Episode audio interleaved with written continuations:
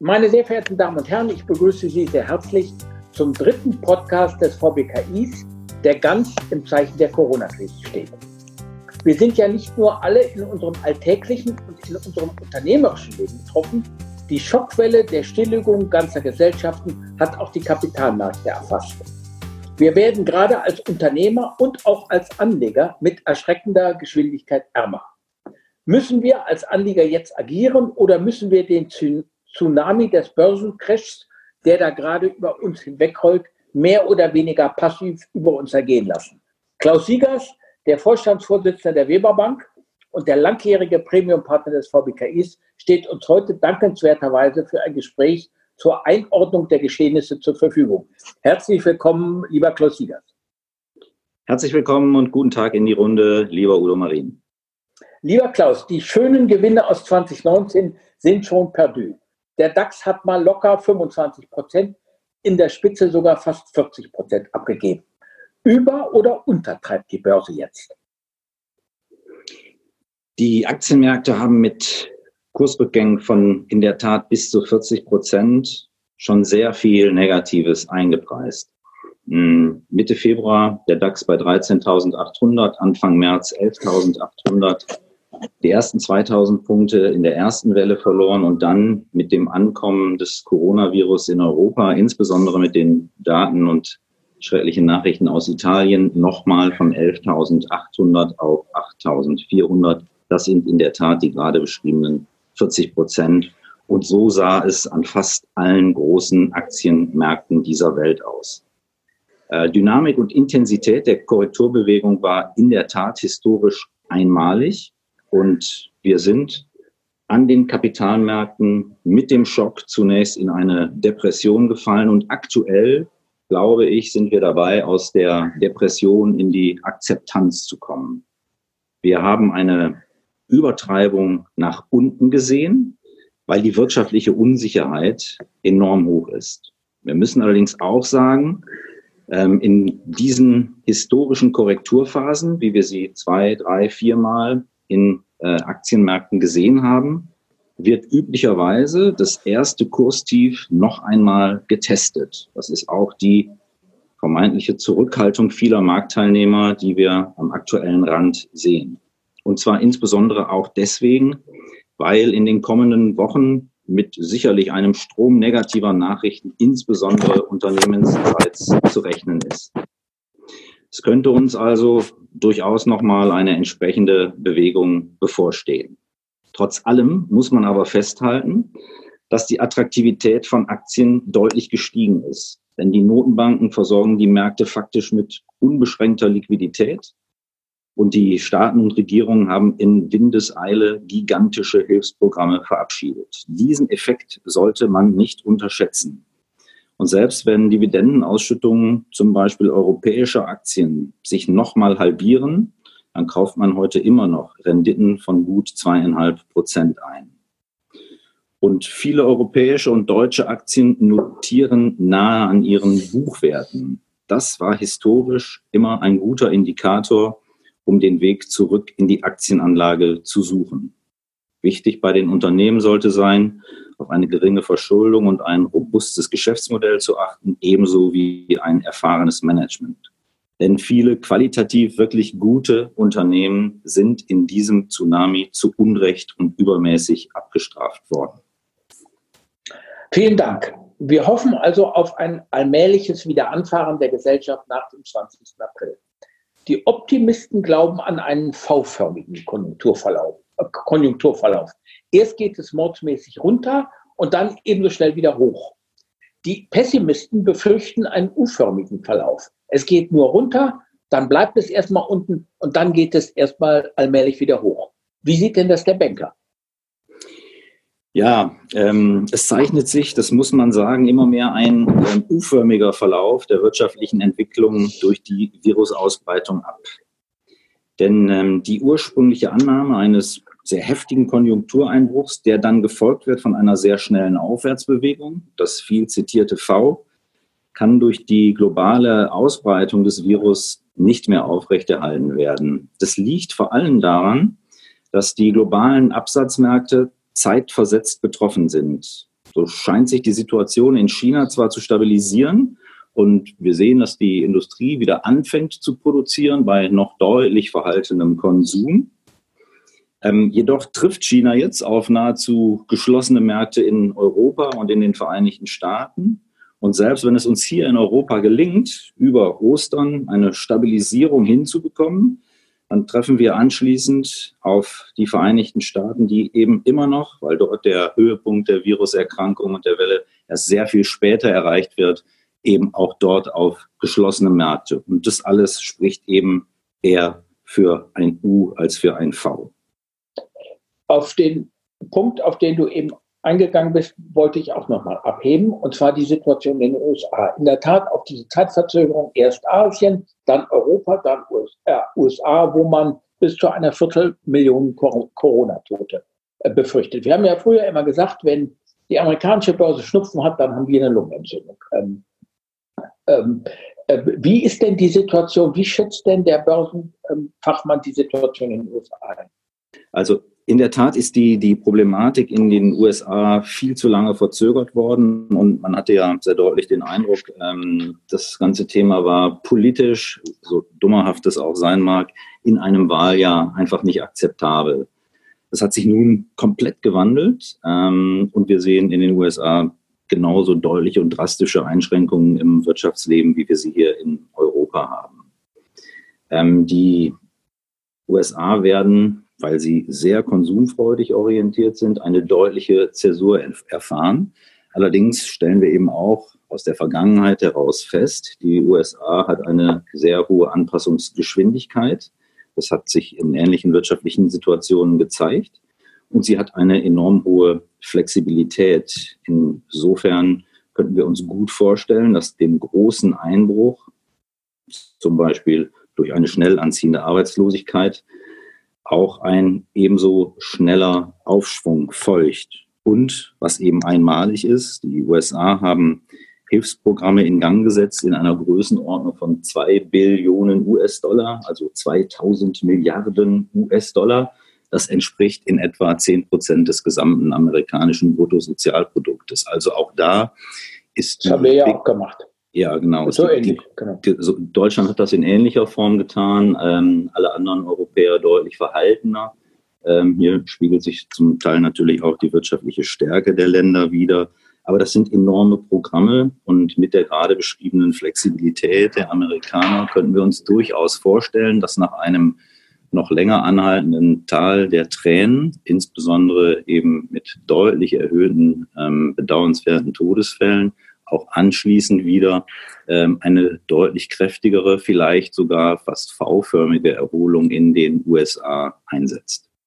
Und die, die, nur als Ergänzung, die Digitalindustrie die ist überwiegend amerikanisch. Und die Digitalindustrie profitiert jetzt von der Krise ja, alles das, was wir in den letzten zwei, drei Jahren an insbesondere großen Kursgewinnen großer Unternehmen gesehen haben. Sie alle wissen, wovon ich spreche, die äh, Amazons, ähm, die, Fangaktien dieser Welt äh, sind eben in Amerika beheimatet. Die haben in großen Teilen auch zu diesem rasanten Börsenaufschwung in Amerika beigetragen. Und viele von äh, diesen Unternehmen werden auch aus dieser Krise eher gestärkt hervorgehen und insofern ähm, das auch ein Stück der Hoffnung für eine eher V-artige Verlauf in Amerika. Meine nächste Frage geht eher in Richtung auf die Psychologie der Märkte. Was wir jetzt erleben, ist ja ein wirklich präzedenzloser Vorgang, dass wir für viele Wochen ähm, sozusagen ähm, ähm, zu Hause eingesperrt werden. Und sehr viele Menschen haben ja auch erkennbar Angst zu erkranken. Die Frage ist, auch wenn das gesellschaftliche Leben jetzt ähm, hoffentlich in der zweiten äh, Aprilhälfte bei uns allmählich wieder äh, losgeht und wir, sage ich mal, in Richtung Herbst die ärgsten Erinnerungen an den Coronavirus hinter uns gelassen haben, bleibt doch die Frage, ob nicht sozusagen psychologisch bei den Konsumenten etwas übrig bleibt. Ich kann mir vorstellen, wenn wir aus der ganzen Nummer rauskommen und vermutlich eben doch ein bisschen ärmer geworden sind in der Zwischenzeit, dass wir nicht gerade daran denken, gleich ein neues Auto zu kaufen. Ja, also die überspitzt, das Angebot ist wieder da, die Firmen produzieren, nur die Konsumenten verweigern das Kaufen. Ja, ähm, das ist in der Tat ähm, ein ganz großes Fragezeichen und auch eine ganz große Sorge. Ein Großteil der, der Nachfrage ist durch die eingeschränkte Mobilität bedingt. Sobald sich diese wieder in Richtung Normalität bewegt, dann sollte es eigentlich zu Nachholeffekten kommen. Wie groß diese ausfallen, das hängt absolut davon ab, wie die Wirkungsmaßnahme der Konjunkturmaßnahmen aufgenommen wird und wie vor allen Dingen dann die Bedingungen am Arbeitsmarkt sind. Also werden die jetzigen Einschränkungen überwiegend durch Kurzarbeit abgefangen und nicht durch Massenentlassung abgefedert, dann dürfte es zu schnellen Nachholeffekten kommen. Hält der, Aufschw äh, der Abschwung jedoch noch länger als erwartet an, spiegelt sich in der Breite in Sorgen vor Arbeitsplatzverlusten wieder, dann könnte die Nachfrage sowohl beim Konsumenten und dann eben auch in Folge in der Industrie deutlich stärker leiden. Der zeitliche Ablauf der Corona-Krise ist ganz entscheidend für das Zurückgewinnen des Konsumentenvertrauens. Ähm, die Welt geht unter, alle fliehen ins Gold. Ähm, bei Degussa am Kurfürstendamm stehen die Leute Schlange vor der Tür und wollen sich ihre Barren sichern. Aber der Goldkurs hat nach seinem Höhepunkt vor grob vier oder sechs Wochen ordentlich nachgegeben. Wie kommt sowas? Ja, ähm, das ist salopp gesagt äh, dadurch zu erklären, dass man mit dem Realisieren seiner Goldbestände schlichtweg Löcher gestopft hat an den Aktien- und Wertpapierpositionen, die eben tiefe Verluste mit sich gebracht haben. Ähm, das würde ich als eine eher temporäre Entwicklung sehen. Viele Marktteilnehmer, auch Professionelle, waren zur Absicherung ihrer Bestände in Gold investiert. Man hatte eigentlich in allen Portfolios so eine kleine Goldposition als Hedge oder als Put-Position ähm, eingepreist und auch aufgenommen. Und diese haben sich stabil in diesem 40-prozentigen Abschwung zunächst gehalten und sind dann aber zur eben zum Löcherstopfen quasi, um das nochmal zu benutzen, genutzt worden. Äh, man hat Goldpositionen einfach aufgelöst, vermeintlich, weil sie die relativ bessere Performance hatten. Generell muss man sagen, die extreme Liquiditätsbereitstellung durch die Notenbanken spricht strategisch für Gold.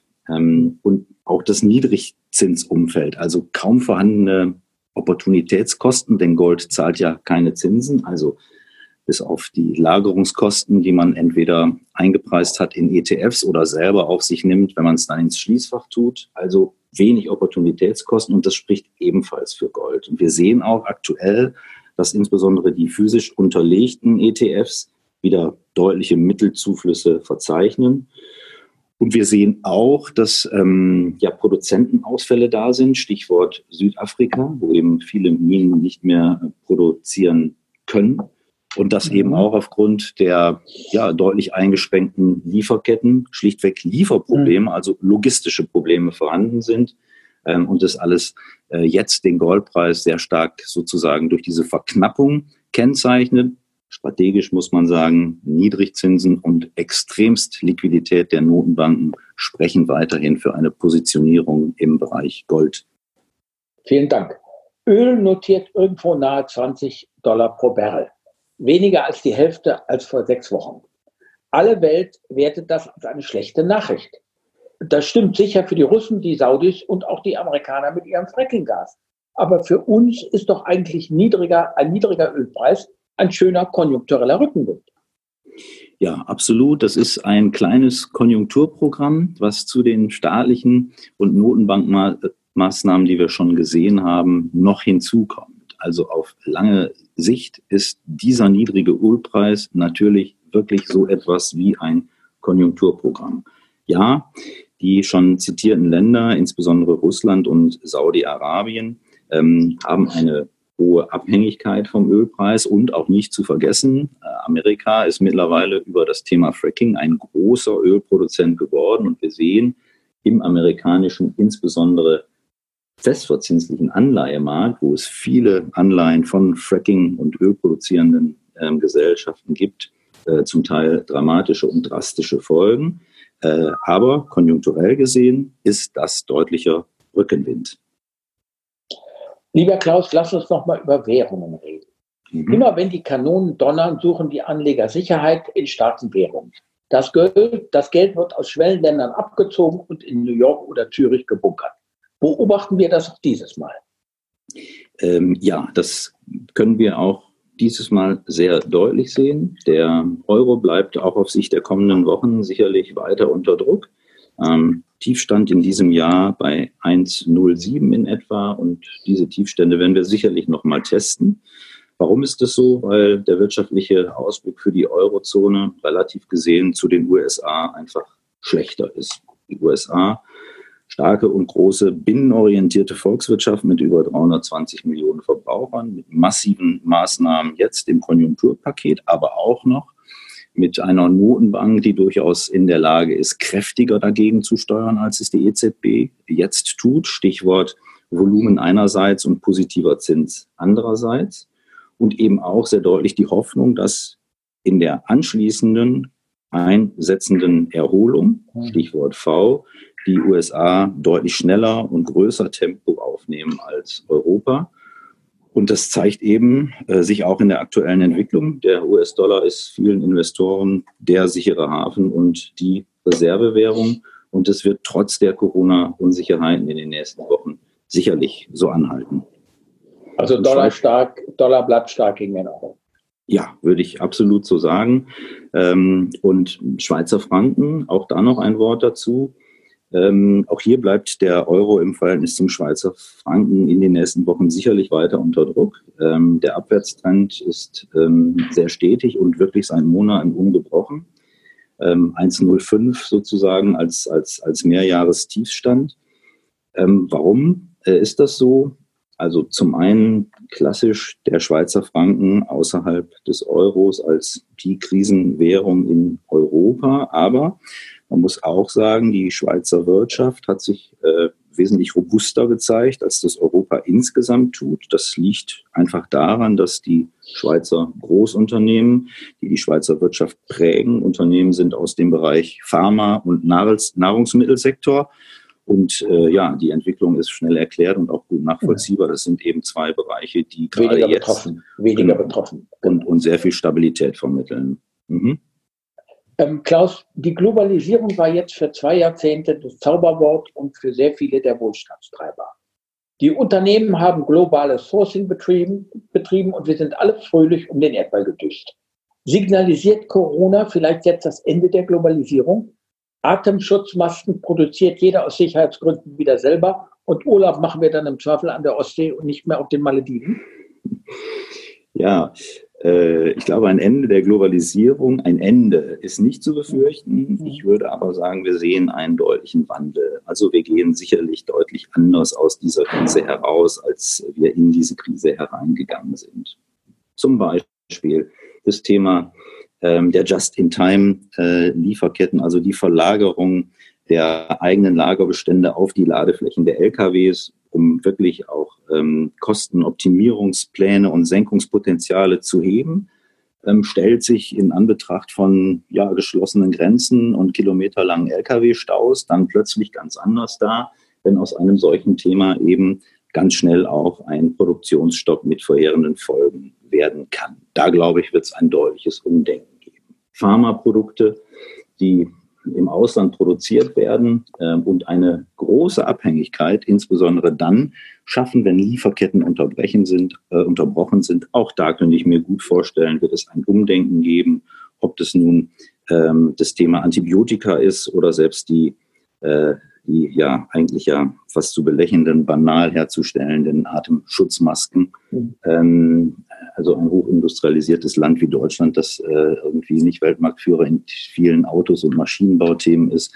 äh, kann nicht in der Lage sein, 80 Millionen Atemmasken herzustellen. Also da hat man schon Fragezeichen.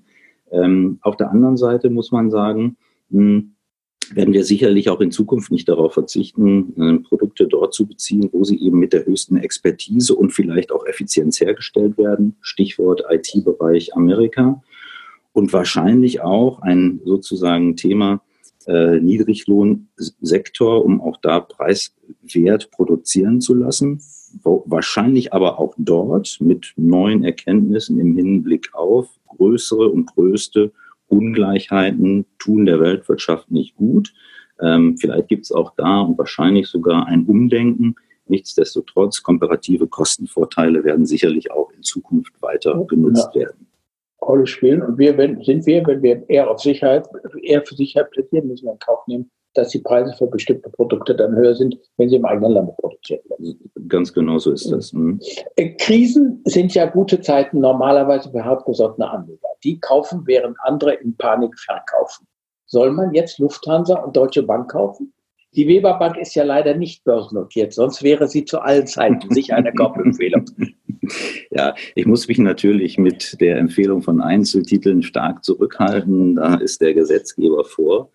Ähm, aber es ist schon so, dass diese Zeiten, die wir jetzt sehen, mit einer deutlichen Übertreibung, mit ähm, guten, qualitativ hervorragenden Aktien in der Nähe ihrer Buchwerte, äh, dass das Zeiten sind, in denen man die ersten Schritte hin, zurück oder wieder in die Aktienanlage vollziehen sollte. Ähm, das wird sich mittelfristig auszahlen. Wir sehen eben in der gerade beschriebenen Situation von der Depression in der Akzeptanz jetzt eben auch die Umkehr hin zu Chancensuche. Also nicht mehr die Gesamtmärkte in ihrer Gänze werden betrachtet, sondern Einzelunternehmen und was steht letztendlich dauerhaft dahinter.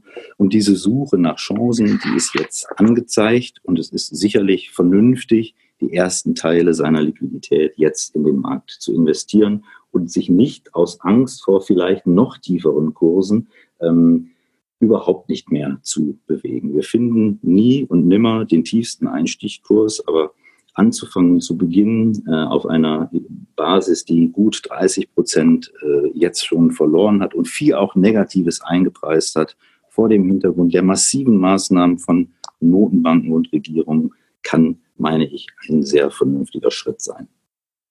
Vielen Dank. Damit sind wir eigentlich am Ende gekommen, als sind wir, zum, sind wir zum, äh, zum Ende gekommen. Lieber Klaus, du darfst ja keine persönlichen Empfehlungen geben aus rechtlichen Gründen, aber ich glaube, wir sind einer Meinung, die Aktie von Borussia Dortmund ist immer ein Kauf. Die Borussia Dortmund Aktie ist in jedem Falle gut für alle diejenigen, die an emotionaler Rendite hohes Interesse und große Freude haben. ähm, meine Damen und Herren, das war ein, äh, finde ich, ein kurzer, aber auch kurzweiliger äh, Podcast mit einem Ausblick von Klaus Siegers, dem Experten, ähm, dem Chef der Weber Bank, auf die, auf, die, auf die schwierigen Märkte und auch ein bisschen Ermunterung dafür, dass die Welt jetzt wohl nicht endgültig untergeht. Ich freue mich für Ihr Interesse. Und lieber Klaus, ich bedanke mich bei dir, dass du dich zur Verfügung gestellt hast und dass wir ein bisschen was über die Märkte gehört haben. Nächste Woche, meine Damen und Herren, drohen wir in weitere Podcasts an. Vielen Dank. Herzlichen Dank auch. Bleiben Sie fröhlich und virenfrei. Tschüss.